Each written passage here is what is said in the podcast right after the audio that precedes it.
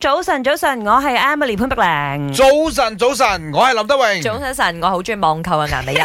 同你講啊，如果你要網購嘅話，四月一號之前前嗱臨埋 單，我尋日就係去埋咗單啦。係 check out 啊，講緊 check out。點解喎？點解網購要咁緊張埋單係喎？啦，二零二三年四月起，政府將會徵收新嘅消費稅。OK，其中一個就係我哋之前有提過噶啦，嗰啲奢侈品啦。係咁而家呢個咧，我哋今日關注嘅咧，就係每一次你喺海外網購少於五百 ringgit 嘅都話啦，要加稅喎，就會被徵收十八先嘅銷售稅啦。即係佢有舉例嘅，嗯譬如話如果你買二百蚊嘅表，嗯，咁啊你就會加多廿 ringgit 啦，係，然之後你仲要俾呢個運輸費八蚊左右啦，嗯，嗯即係整體嚟講你係二百二十八 ringgit 埋單。簡單嚟講，呢個 ten percent 係 charge 喺嗰個貨物嘅價格上面。係唔係嗰個你個運輸費就唔使 charge 嘅。 Yes 唔係嗰個運輸 Okay 費咧，係因為你過海關嘅時候，佢而家嗯要另外，即係佢有啲誒、呃叫做程序收費，係啊，哦，即係你喺嗰度郵寄嗰筆費用已經計係係咗係，另外再加落去嘅。啱啱呢個係叫做 LVG 銷售稅，咁哇啊而家其實都歡迎啲商家啦。如果你嗯不嬲有入口，誒即係 sorry，你有鋪頭喺外國嗰啲咧，啊你有賣你買嗯但係我有嗰一啲樣嘢你都覺得要註冊好奇怪啦，呢個係講緊 below 五百蚊嘅呢個交易啊嘛嗯，點解唔係因為消費得大啲而更加唔要係消費收得你大以上係不嘛？嬲都啊呢要嘅係嗰啲，嗰啲不嬲都都有㗎，嗰啲不嬲都俾緊嘅不。嬲俾緊啊，好誇張㗎！有時候哦如果你因為買，我係少誒買呢個入口嘢啊，你少網購，人哋幫你買，你係負責俾錢嘅嗯哦即係你嗯啫。超過五百蚊嗰啲，不嬲都俾緊呢個稅目嘅。啱，就譬如話，如果啦，你真係入口一啲家私翻嚟啦，嗯咁啊，你知大你最件清啊楚嘛，啦嚇。嗯，個錢又唔低啊，個 哦， tax 都好教㗎。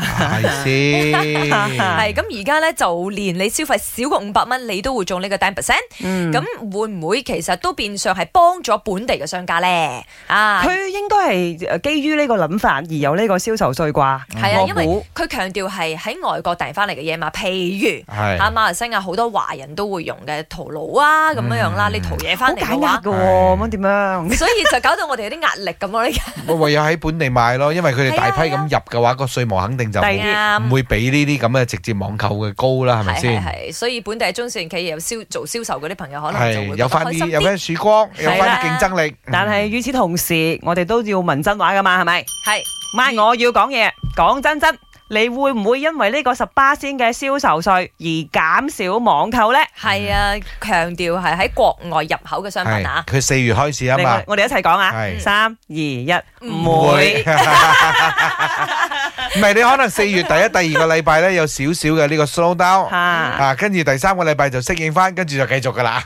啱咁啊，即係都係俾翻國庫咯，嗰個海外銷售税係咪先？係啊，咁你使得起嘅話就冇乜所謂。基本上都唔會 stop 噶啦，因為唔係好多啦，講嚟十八線啫。再加上你一開始梗係會覺得會好多嘅，慢慢買下買下之後你就唔當一回事啦。再加上分分鐘有啲商家又開始做 promotion 咯，你知噶啦，唔理 share 嘅手法有 promotion，你嗰十八線你都忘記咗噶啦。早安啊，嗯，我还是会拿国外的货物的，因为很多的东西都是呃顾客的需求啊，然后有一些就是要放在店面啊，所以我还是会要拿国外的货物啦。去网上购物的话，呃，价格是呃其中一个考量点而已，呃，还是会考量到其他东西，比如说服务啊，呃，那个物品的品质之类的东西。如果综合起来，还是觉得呃海外的物品比较好的话，那还是会选在网上购买海外的物品。